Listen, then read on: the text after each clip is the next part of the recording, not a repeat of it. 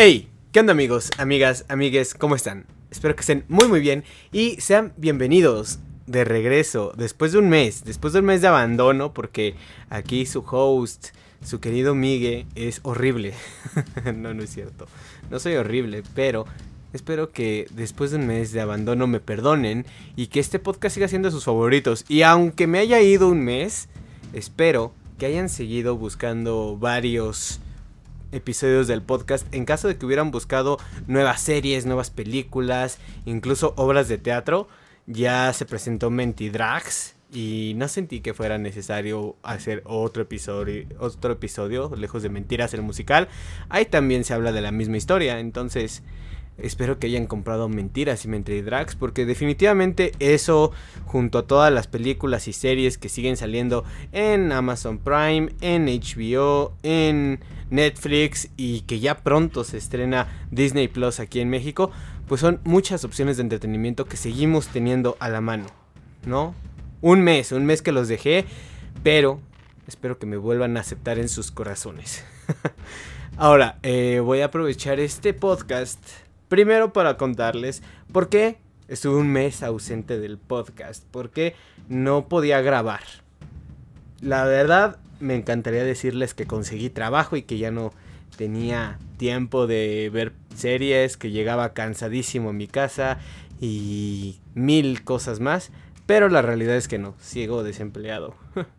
Maldita pandemia. Pero todo bien, todo bien. La verdad, la familia y todos mis conocidos súper bien. Entonces, mientras eso siga igual, yo feliz de seguir sin trabajo, o sea, no es una situación que me tenga contento, no es una situación que me tenga tranquilo, pero sigo, sigo, por así decirlo, como dando gracias de que tengo a mi familia completa y todos sanos. Entonces, y que todos mis amigos en general están bien. Así que, pues miren, bienvenido, bienvenido a esa situación de bienestar en, en tu vida. Sin embargo, el último mes, no sé si yo ya les había comentado, según yo sí, pero si no les comento. En el pasado mes de junio, julio, por esas fechas, yo tomé un taller de cómo ser caster, impartido por la Academia Mexicana de eSports. O sea, ya estamos hablando de videojuegos, ¿vale? El caster, para que ustedes me entiendan, para hablar en términos eh, coloquiales, para hablar en español neutral, un caster es un como un narrador, por así decirlo. Es como el perro Bermúdez, es como Cristian Martinoli, pero el que se dedica a hacer el cronismo deportivo en los videojuegos. Se acabó. Esa es toda la chamba. Y justamente hace un mes yo entré a una organización que se llama Liga Ace eSports, que les mando un abrazo enorme a todos los integrantes porque han sido una gran organización, me han acogido muy muy bien. Justamente por esta organización, pues ya empecé a recibir cierto pago por hacer esa chamba. Muchas veces esto de castear se vuelve mucho por amor al arte y de verdad agradeces que haya organizaciones como Liga AC Sports donde te pagan tu esfuerzo, ¿no? Te pagan tu talento y todo eso. Justamente eh, entré a un juego que se llama Valorant, reciente. Ah, no, no voy a abundar en de qué trata el juego, pero entré a la organización y tenía que meterle muchas, muchas ganas y teníamos transmisiones prácticamente diario y yo estaba muy al pendiente de todo esto, que si aquí me muevo, que si no, que si bla, bla, bla, bla, bla para que se extendiera el contrato, ¿no? Estábamos como a prueba todos, tanto los casters como el equipo de community manager de ese juego, como todo ese show para tener buenos números y justificar que siguieran financiándonos, ¿no? Y que sobre todo que nos dieran más presupuesto. Al final del día se logró, todo chingón y pues teníamos que seguir buscando nuevas alternativas, teníamos que desarrollar nuevos torneos, en eso gasté prácticamente el último mes. Añadido a esto también me metí al mundo del streaming, justamente por esta cuestión de estar en contacto con la comunidad gamer de México y Latinoamérica, pues me metí a hacer streamings en Facebook Gaming. Entonces, si ustedes, amiguitos, amiguitas, amiguites, quieren seguir a este bello ser de luz, se los agradecería muchísimo. La página en Facebook es Mike Nugget, o sea, Mike de Miguel en inglés y Nugget, como un McNugget, o sea, literal, un nugget de pollo.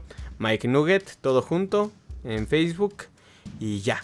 Eh, ese es todo el chiste. Si me pueden ir a dar follow adelante. Y obviamente también el preparar los streamings.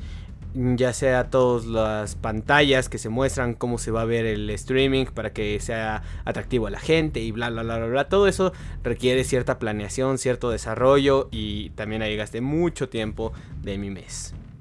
Pero estamos de regreso. Y creo que estamos de regreso en un buen momento porque también ya extrañaba hacer podcast. Y creo que ahorita es buen momento para regresar porque me di cuenta que ya tengo el tiempo más o menos medido porque ya, ya organicé bien cuándo tengo que hacer streaming, cuándo voy a hacer eh, presentaciones con Liga Ace, eh, a qué horas, qué horas puedo destinar para buscar trabajo, para castear, para hacer streaming, para ver series y películas y venir aquí a contarles recomendaciones. De hecho, pues también ya grabé un episodio especial que va a salir este viernes dedicado a el genio, a Don Tim Burton. Increíble lo que Tim Burton ha hecho a lo largo de toda su carrera y lo van a tener el día viernes, justamente por esta temática de Halloween. Quise hacer un episodio especial. Y ya, creo que eso es todo lo que les tengo que decir. Ahora, como el título del podcast los dice, hoy vamos a hablar de una miniserie que está disponible en Netflix. Una gran miniserie, de verdad. Son tres capítulos de aproximadamente una hora cada uno y creo que no decepciona. No decepciona para nada. Es una miniserie que te mantiene al filo de la butaca. Te tiene ahí detrás de la pantalla todo el tiempo para ser honestos, creo que el primer capítulo es un poco lento, pero los siguientes ya se desarrollan tan rápido que no te quieres perder nada y la quieres acabar ya, ya, ya, ya, ya. Y eso es una, un gran acierto de esta serie. Es corta, es concisa, va a lo que va, se acabó. La serie, ya lo vieron en el título, se llama Alguien tiene que morir. Eh, ¿En qué categoría la pondría? Miren, es una gran serie. De verdad para mí se me hizo una gran serie, muy buena. Es un thriller hispanohablante producido por Manolo Caro, que es el mismo que hizo La Casa de las Flores, pero ahora hace una miniserie con un tono muy diferente a La Casa de las Flores. La Casa de las Flores se veía muy colorida, muy de comedia, muy mexicana. Y en este caso se va como un tema un poco más serio, ¿no? Creo que algo que comparten los dos es que siempre están llenos como de mucho chisme familiar. Entonces eso te mantiene ahí. Eso está muy muy bueno. Gran acierto del buen Manolo Caro. Como seguir teniendo como todo este chisme familiar que una la trama. Y ahora la diferencia es que no es... No está situada en México esta serie. Está situada en España. Y hacer la fusión de mexicanos y españoles muchas veces no es fácil. Sobre todo cuando es una serie que es de otra época. Esta, esta serie está situada en 1950 en España, entonces se vuelve como más complicada, hay que meterle mucho más coco, pero creo que Manolo Caro lo logra y lo logra bastante, bastante bien. A mí me gustó mucho la serie y por eso se las vengo a recomendar. ¿De qué trata la serie? Me preguntarán ustedes. O sea, mucho choro, Miguel, ¿de qué trata? Ok. La serie gira en torno a Gavino Gavino es el hijo de un matrimonio que es la madre mexicana, el papá español, viven en España, pero se desarrolla la guerra en España y Gavino es mandado con sus tías a México. Vive allá 10 años y después de tanto tiempo en otro país, por fin decide regresar a España. Esto causa cierto revuelo tanto en su familia como en sus conocidos en, sus, en su mejor amigo que tenía en ese entonces, en Alonso y su hermana Cayetana. Pero Alonso, quien fuera gran amigo de él, que no podía vivir sin él cuando eran chicos, hoy en día se muestra como muy alejado de eso. O sea, como que no quiere que regrese Gavino y mucho menos quiere que suceda el matrimonio que ya está arreglado entre Cayetana y Gavino. O sea, él dice que no, que no le conviene a Cayetana y ella le dice pues con la pena porque Gavino estaba divino, seguramente ahorita va a regresar mucho mejor y es mi matrimonio, no el tuyo, entonces acostúmbrate a llamarlo hermano, ¿no? O sea, si tú ya no lo quieres, es tu pedo, pero va a ser mi esposo y te aguantas. Como lo dije, esta serie está situada en 1950, entonces existen muchos temas que no se comparten con la realidad hoy en día. ¿Cuáles son los temas que se comparten? Primero es como la grandeza de España. Creo que en esos años a muchas naciones en Europa se les dio por tener como este, este nacionalismo muy fuerte y sentirse como las mejores eh, naciones lejos de cualquier otra. El nacionalismo es muy muy profundo. Y el nacionalismo español va muy relacionado de la corona, de la religión. Y esto te lleva como a hablar de, de otros temas, ¿no? si estamos hablando de que para ellos un buen español es una familia funcional, que siendo honestos, es como si fuéramos a Monterrey, güey. O sea, papá, mamá y se acabó, y bueno, y los hijos.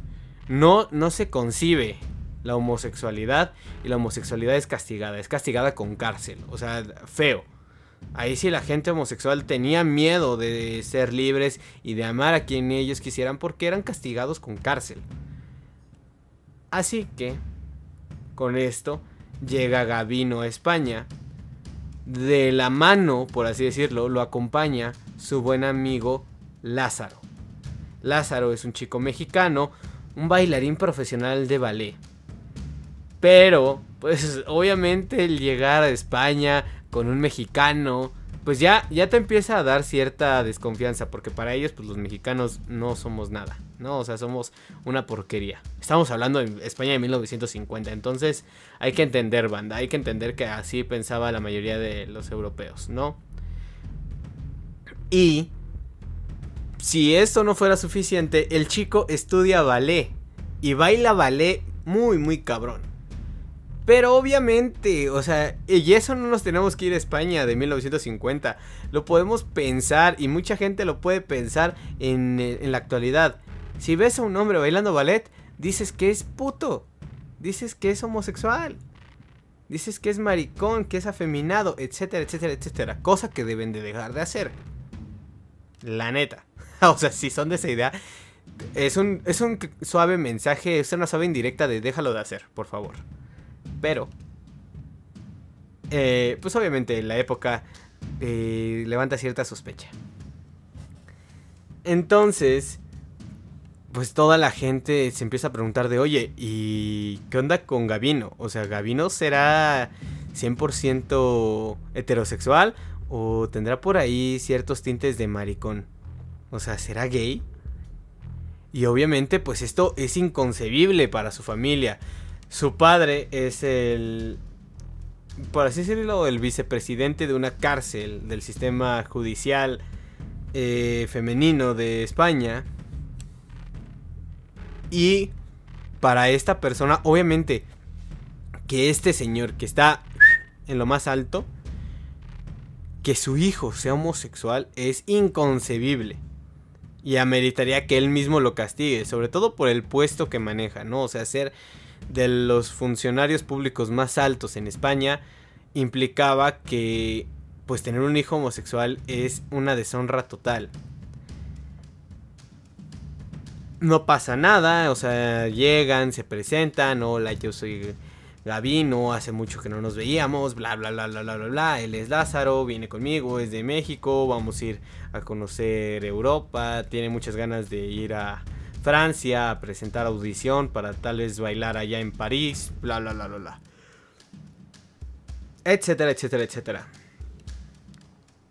Y a raíz de todo esto, pues obviamente Cayetana quiere tener cierto detalle con su futuro esposo, ella ya sabe que se van a casar y está emocionada por casarse con Gavino, pero quiere conocerlos, ¿no? Y sobre todo como que le da curiosidad pues conocer al chico mexicano. Poco a poco se va desenredando mucho más la trama y van surgiendo diferentes conflictos alrededor de la familia, ya no solamente con Gavino, con su mamá, con su papá, con su abuela. Entonces, toda la serie de tantos conflictos, lo único que te queda pensar es que alguien tiene que morir. O sea, roll credits, pero es la verdad. O sea, el título de la serie es algo que estás pensando todo el tiempo. Alguien tiene que morir. O sea, siempre estás pensando que alguien va a morir. Y no puedes dejar de pensar en eso porque sabes que tarde o temprano alguien tiene que morir. Si será alguien por ser homosexual, si va a ser alguien por proteger los secretos de su familia, por morir con honor, por morir defendiendo sus ideales, etcétera, etcétera, etcétera. Entonces ya con todo esto, ¿Deberían de verla? Claro que sí. Claro, claro que sí. O sea, y creo que ya lo dije ahorita durante este podcast, pero se lo repito.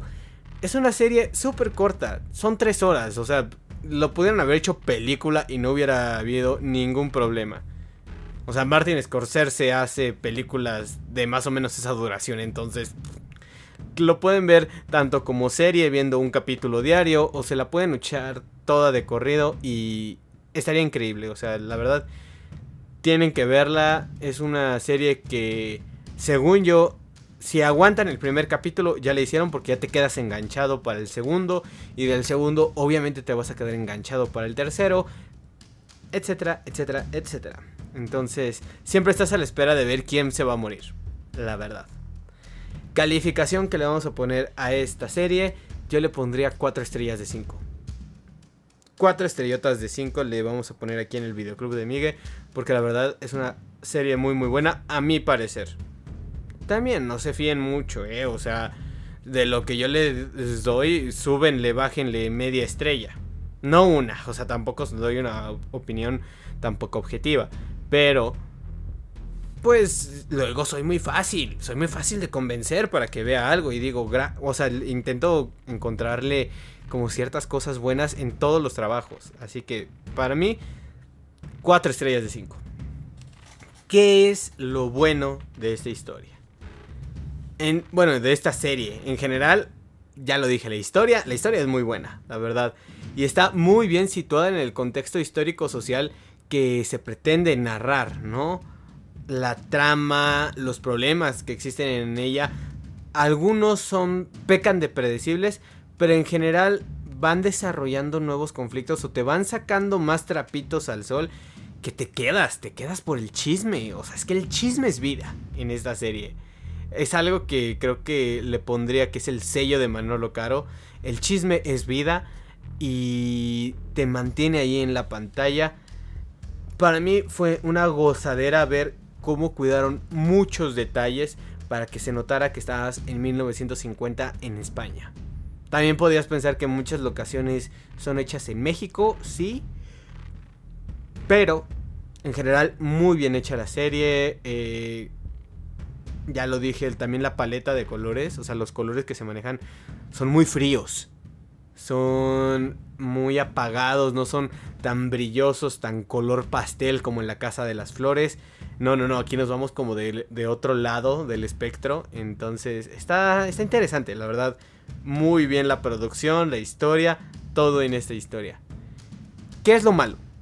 Algunas actuaciones para mi gusto se llegan a ver falsas o no te llegan a convencer lo que te están tratando de proyectar. Entonces, eso siento que está mal.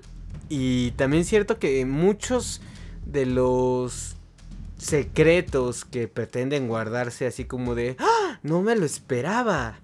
O sea, todas esas cosas siento que al final del día terminan siendo predecibles. Y como que... Uh, o sea, cuando suceden es cuando dices, claro.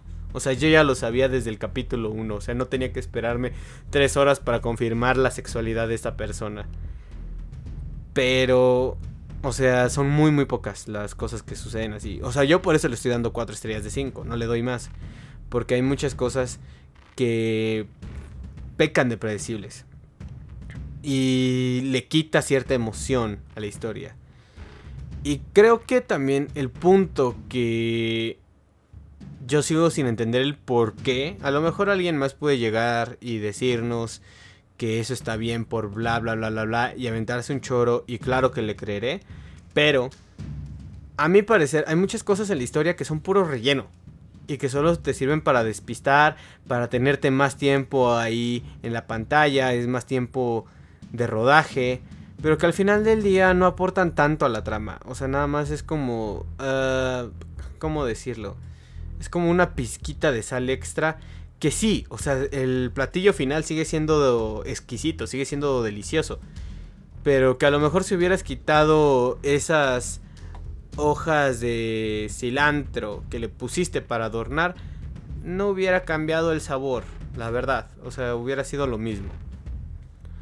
Y hasta aquí, señoras y señores, vamos a hablar sin spoilers. Ya saben que aquí ya tenemos la idea y la encomienda de hablar con spoilers en el mismo episodio. Entonces, si tú, amiguito, amiguita, amiguite, no has visto Alguien tiene que morir, te sugiero que le pongas pausa en este momento, así. Ya, ya le tuviste que haber puesto pausa, ya fuiste a ver Alguien tiene que morir y si no, te voy a dar otro chance para que le pongas pausa y vayas a ver Alguien tiene que morir. Porque a partir de este momento voy a empezar a hablar con spoilers. Y si sigues aquí es porque evidentemente te gusta sufrir y te gusta que te cuenten las tramas de las series. Y ese ya no es mi problema. Tú sigues aquí por tu propio riesgo. ¿Vale? ok. Creo que algo que peca de predecible es obviamente la sexualidad de Gavino. Tú ya bueno, no, no siento que sea tan predecible, pero cuando te dicen que Gavino es homosexual, como que no es una gran sorpresa. Igual Alonso, o sea, no hay mucho misterio en ese momento, como que lo intuyes y dices, ah, pues con razón eran tan íntimos y con razón Alonso no quiere que Gavino regrese, porque tampoco quiere ser destapado como el homosexual de su familia. O sea, ya lo sabías, ya, ya te lo esperas cuando te dicen que Gavino es homosexual y que Alonso es homosexual. O sea, de que ellos dos son gays se sabe desde España hasta Francia. Pero lo que sí resulta un gran punto es la sexualidad de Lázaro. La sexualidad de Lázaro, tú siempre tienes como esta idea y, y siempre estás pensando que él es como el gay. Tal vez un poco de machismo dentro de nosotros y lo que me vayan a decir. Claro, eh, lo puedo decir así. Pero no vamos a negar que se notaba como ciertas cosas de Lázaro que pensabas que era gay y que al final no. Al final simplemente era un bailarín de ballet muy muy bueno. Pero cuando te dicen que en realidad a él le gustan mayores, wow. Y que le gusta la mamá de Gavino, wow. O sea, eso, eso fue un punto excelente de la trama fue algo que a mí me mantuvo así como de, no manches, increíble. increíble ese punto en la trama. Es muy, muy bueno, la verdad. 10 de 10 ahí. Me encantó, me encantó eso. No, no se los voy a negar. Otro punto de la historia que a mí no me gustó tanto. No sé si este Esposito que mira, te mando un abrazo hasta donde estés. Y si estás escuchando este programa, Muchas gracias. Cuando Esther Esposito o Cayetán está besando a Lázaro, parece que en el momento lo hace más como por querer darle celos a Gavino. O sea, porque como que alcanzas a ver que ella voltea para cuidarse de él, como para cuidar de que los esté viendo y no sientes que sea algo real, ¿no? E incluso cuando sigue buscando a Lázaro, no te crees que que a Cayetana le guste Lázaro. No sé si puede ser el personaje, la actuación de este Esposito, no lo sé. Sigo teniendo mis dudas ahí. Pero yo no me creí del todo eh, la atracción de Cayetana hacia Lázaro. No se siente real, pero de cierta forma es un muy buen punto para la trama, porque te mantiene ahí como de no manches, ¿y ahora qué va a hacer Lázaro? O sea, va a seguir y va a quedarse con la chica hermosa de España y traicionará a su amigo al que pudiera ser su novio o o lo va a respetar y la va a mandar a la chingada. Entonces, es, es, es algo interesante. Como ya lo dije en la parte de lo malo de esta serie, la historia del ama de llaves o de la criada, como le quieran decir, no siento que es buena, ni aporta nada. O sea, eso de que hay que su esposo era un rojo y que está en la cárcel y que bla bla bla bla bla. Ayuda sí, ayuda para para cuestiones de trama de tener ahí medio ¿cómo decirlo? amenazada a la mamá para que la abuela amenace a la mamá y que la tenga ahí pues prensada de un hilo. Pero la realidad del día es que tenía muchas más cosas con que chantajearla. Entonces, siento que al final del día, o sea, sí es una historia que se desarrolla y como que te mantiene alerta. Pero como deja de ser tan importante, como que, eh, no sé, a, mí se me hizo como algo muy pobre. Yo lo llamaré así, muy, muy, po muy pobre. Eh, irrelevante al final del día. Y creo que a lo largo de toda la serie terminas desarrollando cierto desprecio tanto por el padre como la abuela, ¿no? El papá por querer ser grande, de no de tener cierto deshonor, de seguir siendo como de reputación impecable en España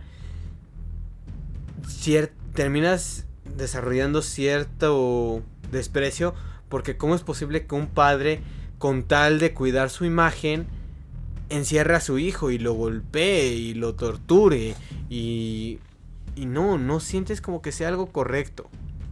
Como que desde el principio sabes que la relación padre-hijo no fue buena. Pero la abuela, hija de su pinche madre, güey. O sea, gran actriz. Gran, gran actriz. Porque para desarrollar un personaje que odies tanto, tiene que venir acompañado de una muy buena actuación. Pero qué horror. O sea, qué, qué horror cómo la terminas odiando. Por cómo chantajea a la mamá, cómo chantajea a Gavino, cómo chantajea incluso a Lázaro. Cuando termina... Ella sí termina gozando cuando le dispara a los demás. El papá se ve, se ve claramente en la última escena que él no quiere matar ni a su esposa ni al otro güey. Bueno, tal vez a Lázaro sí lo quiere matar porque fue el que trajo el problema a España, pero no puede, o sea, genuinamente no puede. Es una buena persona, pendeja, que quiere cuidar su honor, pero sigue siendo una buena persona.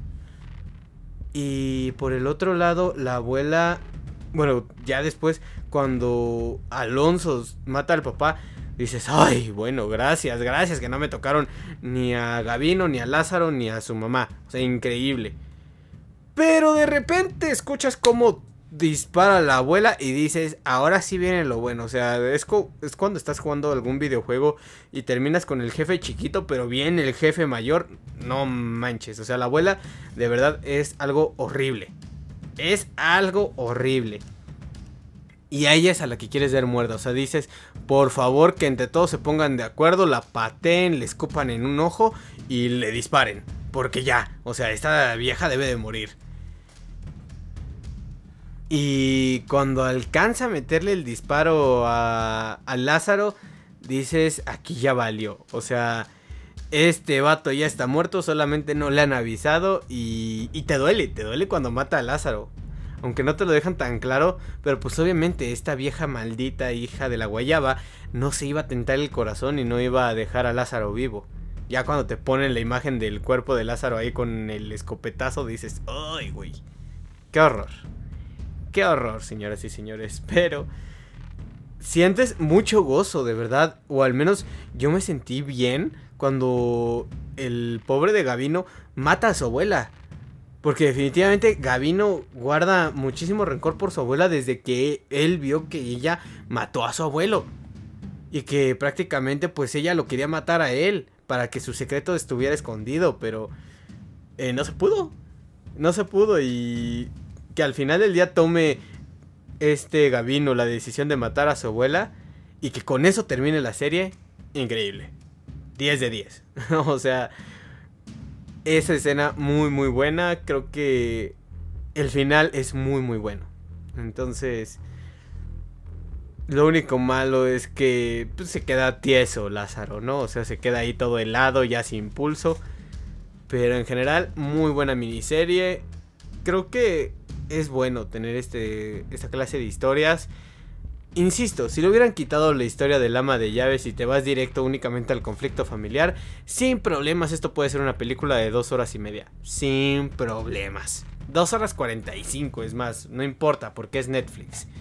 Pero muy buena, muy buena la serie. Y espero que la hayan disfrutado como espero que hayan disfrutado este podcast. Así que, mis niños, mis niñas, señoras, señoritos, caballeros, caballeras, damos y damas.